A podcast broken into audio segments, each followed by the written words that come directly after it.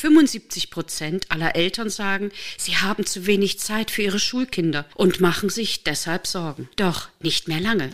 Denn in diesem Podcast erhalten Sie konkrete Anregungen, wie Sie endlich trotz aller Anforderungen mehr Zeit für sich und Ihre Kids haben. Ich bin Ria Neute und los geht's mit meinen Mutmachgeschichten.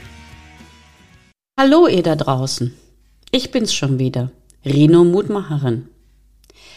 Ihr wisst ja bereits, mein Herzenswunsch ist es, Eltern und Kindern zu helfen, in der Familie gut miteinander auszukommen, sich zu ergänzen, füreinander da zu sein.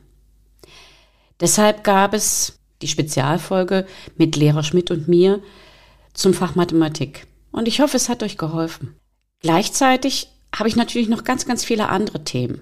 Und dazu möchte ich euch als erstes eine kleine Geschichte erzählen. Es ist noch nicht allzu lange her, Mitte Januar. Ich komme in eine Klasse und sehe bereits von weitem, dass es einer Schülerin nicht gut geht.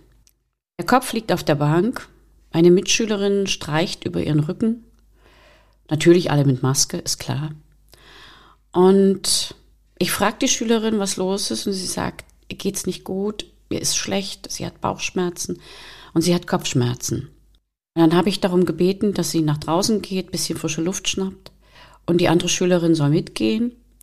In der Zwischenzeit habe ich dann der Klasse Aufgaben gegeben, nachdem ich sie begrüßt hatte und bin dann hinterher, weil es mir doch so dramatisch aussah, dass ich dachte, ich muss irgendwie helfen.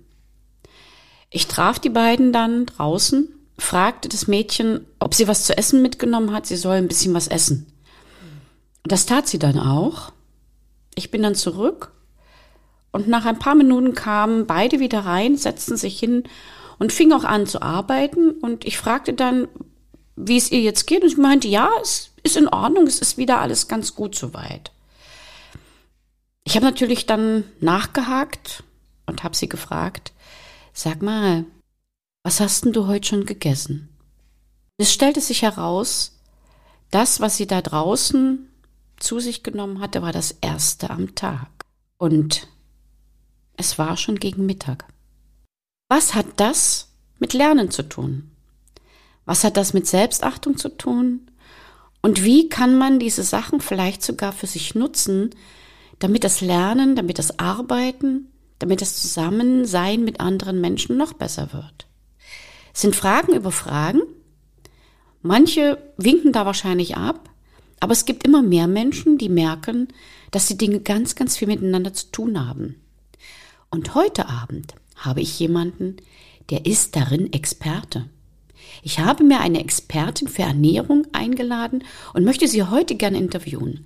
Und ich begrüße damit ganz, ganz herzlich Annette Hansen.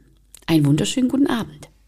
Ja, einen wunderschönen guten Abend, meine liebe Ria. Ich freue mich sehr, bei dir in deinem Podcast zu sein, weil uns ja auch so viel verbindet. Willst du es auflösen? Mach du. Ja, ich. Ja, die Ria, die ist ja Lehrerin und ich bin ja auch eine alte Lehrerin. Also alt, nicht unbedingt vom Alter her, sondern ähm, ja, weil ich eben Lehrerin gewesen bin und äh, auch noch mit der Schule ein wenig verhaftet bin. Ja, ich habe mehrere Leben, wenn ich das jetzt einfach mal schon so reinwerfen darf. Im ersten Leben war ich Gastronomin. Im äh, zweiten Leben war ich Ausbilderin, in meinem dritten Leben, da war ich Studentin und in meinem vierten Leben, da war ich die Lehrerin. Und jetzt in meinem fünften Leben, mal sehen, ob da noch eins kommt, da bin ich jetzt äh, Gesundheitsexpertin und mache Ernährung, Haut und Haar natürlich mit A. Und ich freue mich sehr, dass wir uns heute darüber unterhalten, was die Schülerinnen und Schüler und vielleicht auch die Eltern tun können, damit es in der Schule besser läuft, mit Hilfe von Ernährung. Das hast du sehr schön formuliert. Und zu deinem Leben würde ich mal sagen, wir Frauen haben doch ganz viel von Katzen. Und Katzen haben neun Legen. Also hast du noch eine ganze Menge vor. Habe ich noch mit. Aber so geht's mir auch. Annette, nimm uns doch einfach mal mit zu dem Moment, wo du festgestellt hast, dass Ernährung für dich dein Thema jetzt ist. Ja, also das war auf jeden Fall nicht in der Schule, so viel kann ich schon mal sagen. Da hat mich das überhaupt nicht interessiert. Und das ist auch das, was ich äh, bei meinen äh, Schülern immer gesehen habe. Ernährung ist bei den meisten überhaupt gar kein Thema. Das passiert irgendwie so nebenher. Und äh, ich musste tatsächlich etwas älter werden, um auf die Idee zu kommen. Und nicht, weil es mich interessiert hat. Interessanterweise habe ich tatsächlich Ernährungswissenschaften studiert aber das hat mich tatsächlich gar nicht so weit gebracht, sondern eigentlich erst, als ich körperliche Symptome, und zwar stärkere körperliche Symptome hatte. Ich sage immer, ich habe eine Krankheitskarriere leider bestiegen. Es hat angefangen mit Allergien, das ging dann weiter über das übliche Verdauungsbeschwerden, Intoleranzen, ein bisschen Migräne hier, ein bisschen Bandscheibe dort. Also Dinge, die, die so jeder eigentlich oder viele Menschen zumindest kennen. Und am Ende habe ich dann nachher, ich bezeichne mich auch immer als Hautmensch, sehr viele Hautkrankheiten bekommen. Also da hat sich ganz schön was summiert irgendwie. Und äh, ich wurde immer von Arzt zu Arzt geschickt und ich habe immer bekommen eine Salbe, Tabletten und so weiter und so fort. Das hat ja auch ein Stück weit geholfen und wurde ja dann für den Moment auch erstmal gut. Aber dann habe ich irgendwann mal gesagt, so jetzt ist ja mal Schluss, jetzt kann es ja wohl nicht, so geht das ja nicht weiter. Ich muss mich irgendwie um mich selber kümmern und habe gedacht, jetzt gucke ich mal, ob das nicht irgendwie anders geht. Und dann habe ich eine, ja, ich sag mal, eine ganz interessante Ernährungsreise sozusagen begangen. Klingt faszinierend. Ähm, Zumal ich in letzter Zeit auch mitbekommen habe, dass sich diese wissenschaftlichen Untersuchungen im Zusammenhang mit dem Darm ganz stark weiterentwickelt haben. Es gibt ja dieses interessante Buch, was ja. plötzlich aus dem Nichts heraus erschien, Darm mit Charme. Danach stürzte sich die ganze Welt auf diese Informationen und heute sagt man sogar, dass der Darm das zweite Gehirn ist. Mhm. Was hältst du von diesen Aussagen? vielleicht kannst du auch was zu dem Buch sagen. Ja, das Buch ist ganz spannend. Ähm, ich, äh, also es ist super gut geschrieben, äh, unterhaltend geschrieben. Ich kann es nur jedem empfehlen. Es versteht eben auch jeder. Das ist nicht so ein, so ein wissenschaftliches Gedöns, ja, wo, wo man die Augen verdreht und denkt, oh mein Gott, ich lese die erste Seite und das war's. Also von daher ein guter Unterhaltungsfaktor, ein guter Aufklärungsfaktor. Ich stimme mit nicht allen Dingen äh, da überein, aber ähm, ich sag mal, zum Einstieg oder zum allgemeinen Informieren ist das eine richtig gute Sache auf jeden Fall. Und ich sag mal, man weiß aus altem Wissen heraus eigentlich, dass der Körper nicht nur ein funktionierendes Etwas ist, sondern dass da eben mehrere Dinge zusammengehören. Ne? Aber ich habe auch viel äh, TCM und Ayurveda ähm, Erfahrungen gemacht und äh, viel Wissen. Und äh, wenn man sich so diese verschiedenen Ansichten anschaut, dann sieht man bei der Wissenschaft, da werden immer nur so kleine Details angeschaut, während zum Beispiel in der östlichen Lehre tatsächlich mehr dazu gehört. Wie, ne, man, jeder kennt das, glaube ich, die Körper-Geist-Seele-Einheit, ja. Jedes Organ ist wichtig. Man könnte im Grunde genommen über jedes Organ schreiben, wie super wichtig und toll das für die Gesundheit ist. Also ich würde nicht sagen, ein, ein Organ ist es, ist es cool, dass es dieses Buch gibt und es weist auf eine ganz äh, elementare Sache hin, nämlich auf das Essen, weil das rutscht ja nun mal nicht nur dadurch, sondern das wird ja dort äh, verarbeitet und resorbiert und von daher ist das natürlich ein ganz, ganz wichtiges Thema. Ich liebe ja diesen einfachen Spruch, du bist, was du isst, ne? Genau. Den kann man sich so gut merken, der reimt sich so schön. In der östlichen Lehre, da ergänzt man den noch und was du verdaust. Das mögen viele nicht, aber ich mache das einfach mal so. Ich sag mal, das, was du dir hier in den Mund reinsteckst, daraus muss der Körper ja irgendwas machen. Und wenn das scheiße ist, dann kann da auch nur Scheiße bei rauskommen, um das mal so ganz einfach zu sagen. Was hat für dich der gesellschaftliche, der familiäre oder auch der arbeitsmäßige Druck mit Ernährung und Gesundheit zu tun. Wie, wie spannst du da den Bogen? Vielleicht kannst du da was dazu erklären. Egal, ob das jetzt vegan war oder basische Ernährung oder TCM, Ayurveda, ein bisschen ähm, äh, ketogen oder auch zuckerfrei. Das habe ich alles gemacht und äh, ich mm. durfte feststellen, nachdem das alles eigentlich aus meiner Sicht schon gut lief, habe ich trotzdem noch mal eine richtig dolle Schuppenflechte bekommen. Und da musste ich für mich eben feststellen, dass Ernährung alleine es eben nicht ist. Ich kann mich noch so gut ernähren, wenn ich zum Beispiel in einer Beziehung lebe, ja, in der ich mich nicht verwirklichen kann, in dem äh, ich immer nur gefordert werde, in dem, in der ich immer nur runtergedrückt werde. Oder aber sagen wir mal, wir sind in der Schule, wenn wir jetzt mal bei den Schülerinnen bleiben. Ja, ich bin da ständig unter Druck. Meine Eltern machen mir Leistungsdruck. Ich mache mir selber Leistungsdruck. Die Lehrer machen mir Leistungsdruck. Und ich habe immer eine Krankheit ich nenne das Krankheit, ja, weil ich habe diese Krankheit ja auch so ein bisschen, die Perfektionistenkrankheit heißt sie. Und die setzt dann einen so unter Druck, dass ich wie so ein dampfender Kessel bin, der dann irgendwann mal anfängt zu explodieren. Und da kann die Ernährung noch so gut sein, wenn dieser Druck dann da ist, der muss irgendwo hin und der zeigt sich dann. Und von daher hat das einen sehr großen Zusammenhang. Also es geht nicht immer nur um einen Bereich, sondern immer äh, um alles. Ich kann natürlich aus eigener Erfahrung sagen, dass wenn man sich gesund ernährt, dass man sehr viel abpuffern kann, was im Leben letztendlich passiert, also in welchen Situationen man steckt und wie viel Stress man ja vielleicht auch hat. Aber getrennt voneinander kann man das einfach nicht sehen. Und ich will vielleicht mal das Beispiel bringen, um den Schluss zum Darm da auch wieder so ein bisschen äh, zu bekommen. Die haben Stress. Und es ist so, wenn wir mal ganz zurückgucken, ganz früher, ganz, ganz früher in Zeiten der Jäger und der Sammler, ja, da war der Stress der Bär oder der Tiger, der da um die Ecke kam, ja, wenn wir auf der Nahrungssuche waren. Dann haben wir Stress bekommen. Oh Gott, oh Gott, oh Gott. Und dann mussten wir irgendwie flüchten. Das ist ja bei uns auch im System so angelegt. Das ist der Fluchtmodus sozusagen. Und äh, in dem Moment werden bestimmte Körperfunktionen einfach reduziert. Und dazu gehört zum Beispiel die Darmtätigkeit. Wäre ja auch blöd, wenn da jetzt der Bär oder der Tiger kommt und ich muss plötzlich aufs Klo. Das ist jetzt Kopfkino. aber ja, du hast vollkommen recht. Ja, und aber das ist ein Grund dafür, also es ist das Erste. So.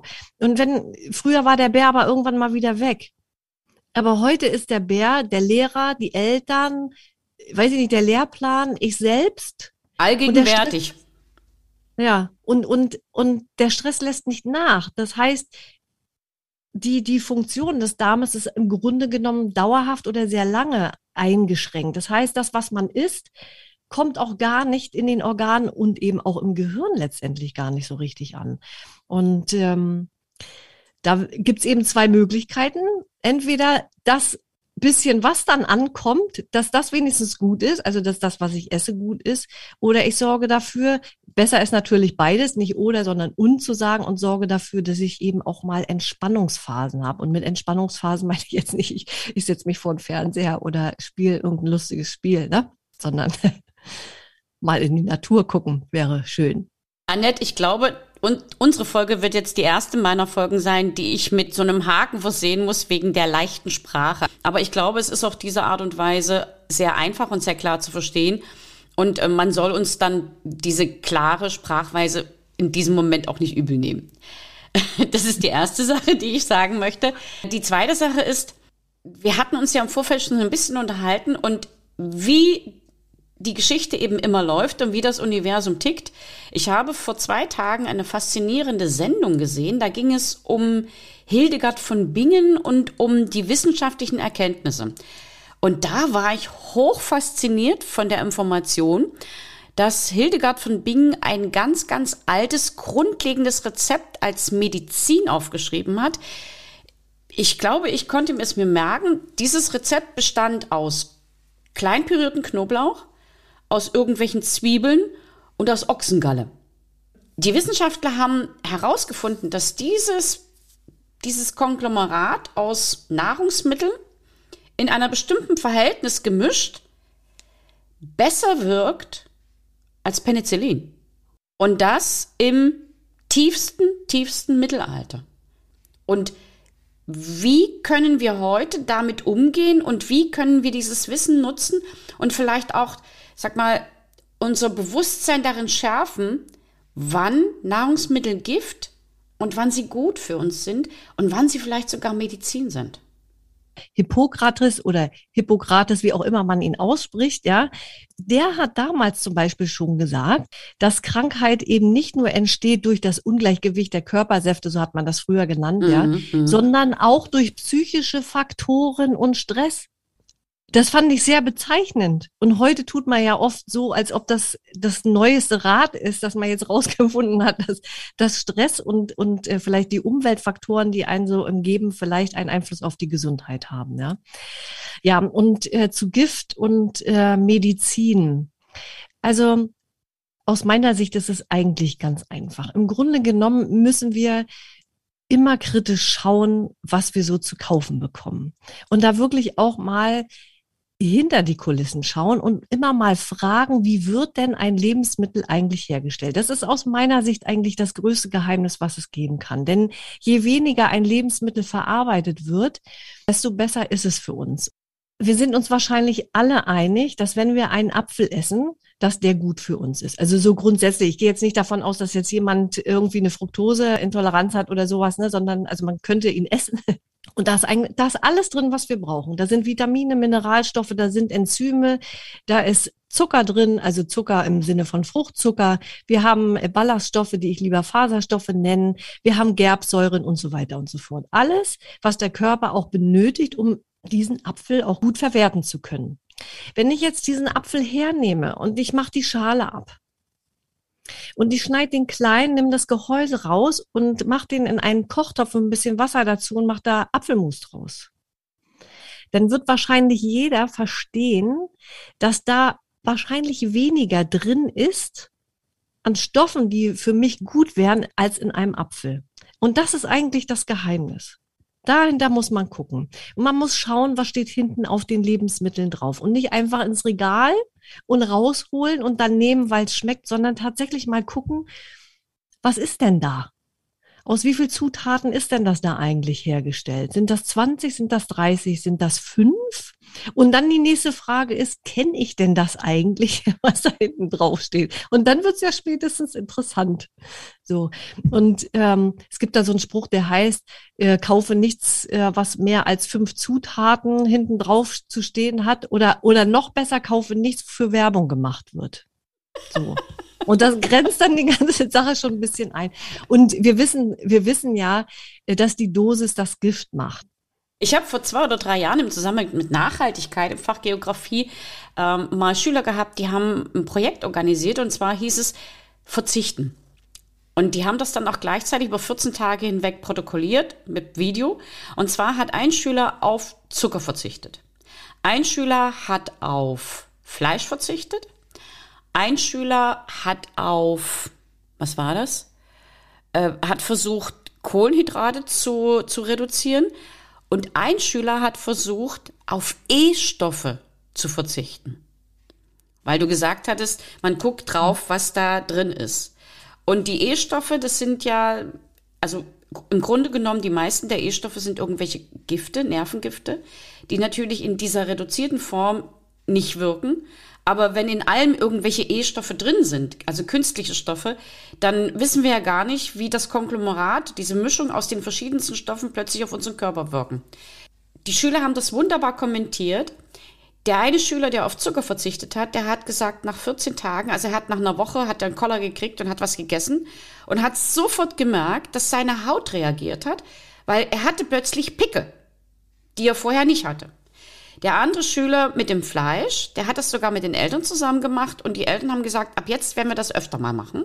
Irgendwie geht es uns besser. Wir fühlen uns besser. Der Schüler, der mit den E-Stoffen arbeiten wollte, hat nach drei Tagen aufgegeben, weil er hat das mit seiner Mutter versucht oder sie hat das mit ihrer Mutter versucht. Die haben Stunden im Geschäft zugebracht, um überhaupt was zu finden, was sie essen können. Und das bisschen, was sie essen konnten, das war nicht das, was sie gerne essen würden. Und dann haben die nach drei Tagen abgebrochen. Es war ein ja, hoch faszinierendes Experiment. Hat eine zehnte Klasse gemacht, die sind jetzt schon lange raus, aber da war ich total baff, wie ernsthaft die Schüler auch da rangehen und welche Schwierigkeiten das sogar bereitet, sich wirklich gesund zu ernähren. Hast du da vielleicht jetzt mal so drei, vier, fünf Tipps, wie man sich innerhalb der nächsten zehn Tage gesund und cool ernähren kann, um besser zu lernen und besser zu arbeiten?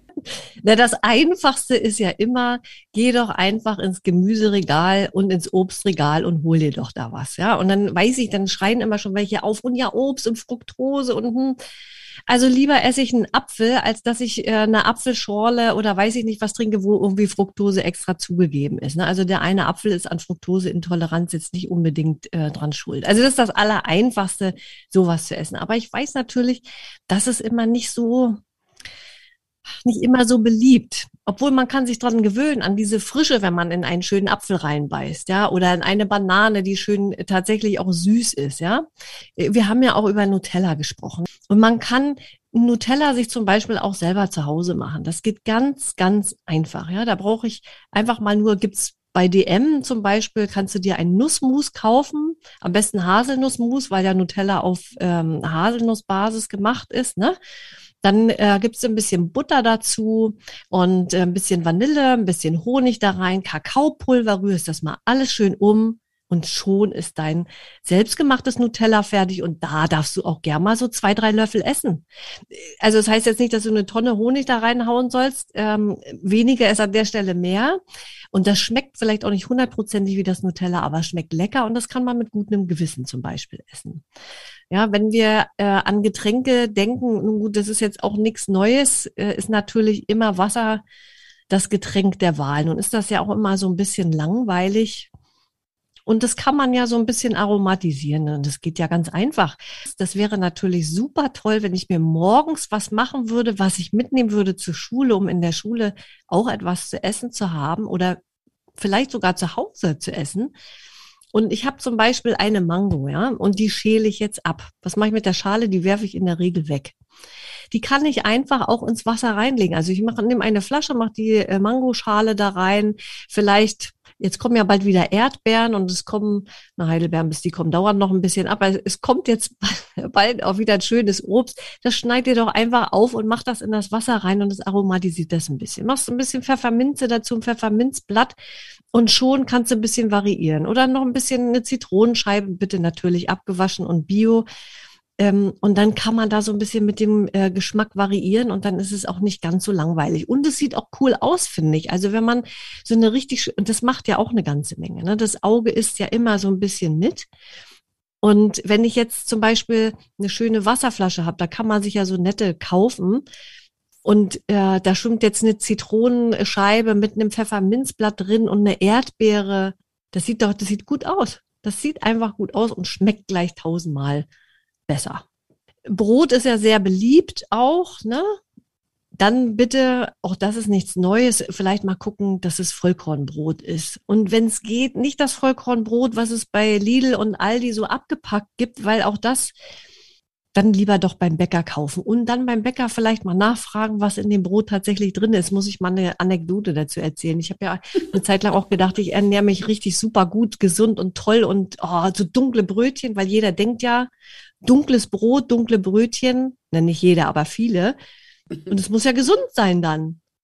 Naja, ist ja nicht so, sondern oft wird da ja mit, mit Malzextrakt gefärbt, damit ja. es dunkel aussieht, aber eigentlich ist da gar nichts. Und ich war mal bei einem Brotstand, da gab es so ein, so, so ein Dreieckskörnerbrötchen. Oh, und das hat aber auch geschmeckt. Es hat einfach richtig gut geschmeckt. Und dann habe ich mal aus lauter Gaudi habe ich gesagt, jetzt zeigen Sie mir, weil das müssen Sie ja haben am Bäckerstand, zeigen Sie mir noch mal die Inhaltsstoffliste. Du, und dann sind die mir angekommen, die haben eine A4-Seite vorgelegt.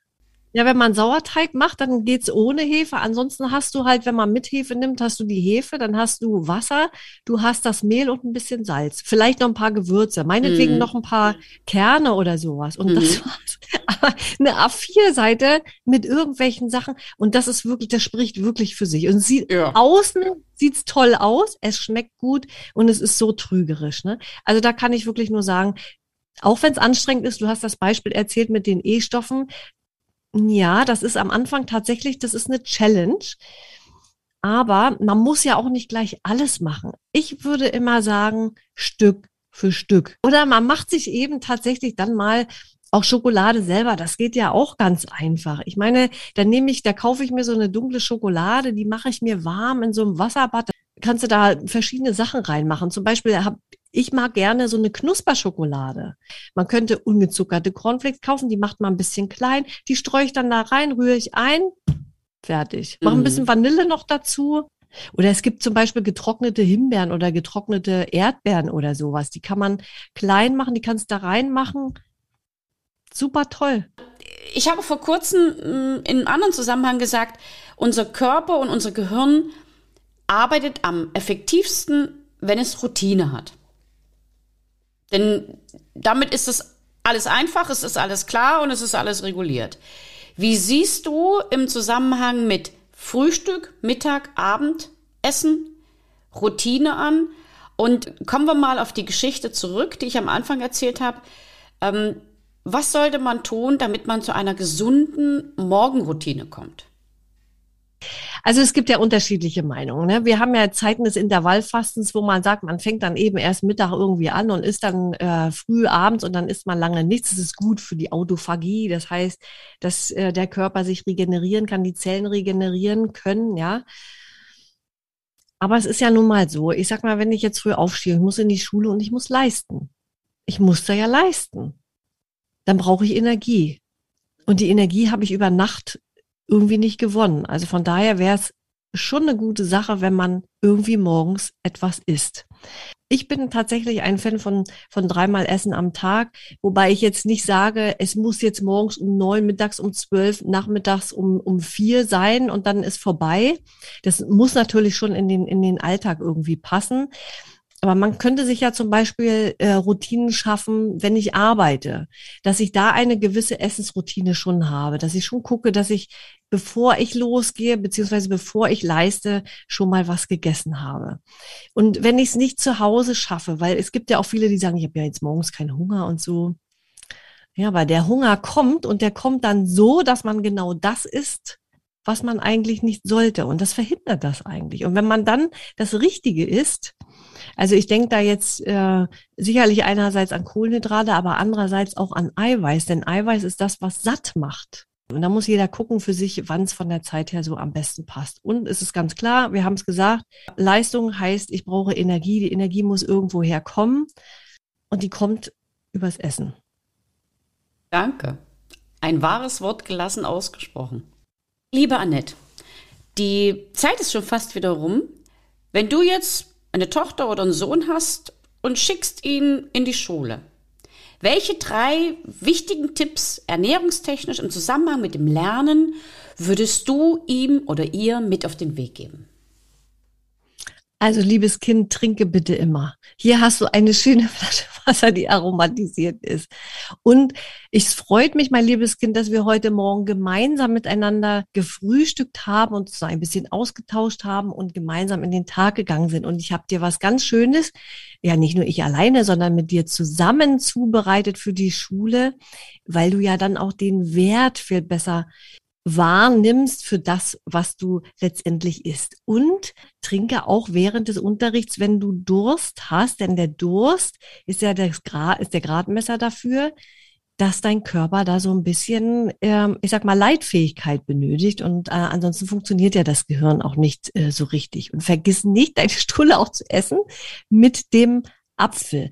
Und vielleicht guckst du nicht rechts und links, was die anderen Schülerinnen da so essen, sondern bleibst bei dir und überzeugst vielleicht deine Mitschülerinnen von dem, was ich dir heute mitgegeben habe, nämlich unsere selbstgemachte Schokolade oder also das Nutella-Brötchen oder was auch immer. Das können doch die anderen mal kosten. Machen wir es doch mal, versuch's doch mal so rum. Mit der selbstgemachten Nutella.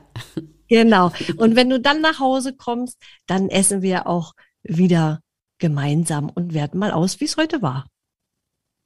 Annette, ich muss jetzt ganz dolle schmunzeln, denn ähm, das, was du gerade gesagt hast, das ist genau immer wieder ein ganz großer Diskussionspunkt in meinen Klassen. Vor vielen, vielen Jahren habe ich mal gesagt, nein, während des Unterrichts wird nicht gegessen und getrunken. Später bin ich dazu übergegangen und habe gesagt, okay, wenn es warm ist, dürft ihr trinken. Ich habe aber immer ein Problem, wenn Kinder während des Unterrichts an der Flasche hängen also Nuckeln. Weil dieses Nuckeln ist für mich eine Ersatztätigkeit für, ich kann mich nicht konzentrieren. Und ich danke dir ganz, ganz dolle für diesen Satz, trinke, wenn du Durst hast. Und ich glaube, das ist der große Unterschied. Nicht trinke, wenn du nicht weißt, was du tun sollst, sondern trinke, wenn du Durst hast. Und mit diesen weisen Worten möchte ich diese Podcast-Folge beschließen und allen noch den Rat geben, wie isst man eine Elefanten? Stück für Stück. Immer in kleinen Dosen. Ich bedanke mich ganz, ganz herzlich bei dir, Annette. Es hat mir unwahrscheinlich viel Spaß gemacht. Und damit sind wir am Ende. Das war sie schon wieder, die extra Portion Mutmachgeschichten. Und wie immer, ich freue mich auf Ihre Rückmeldung an podcastrino.trianolte.de. Als kleines Dankeschön für Sie und Ihre Treue erhalten Sie ein kostenloses 15-minütiges Beratungsgespräch mit mir. Bis zum nächsten Mal. Herzlich, Ihre Ria Neute, bekannt als Rino Mutmacherin.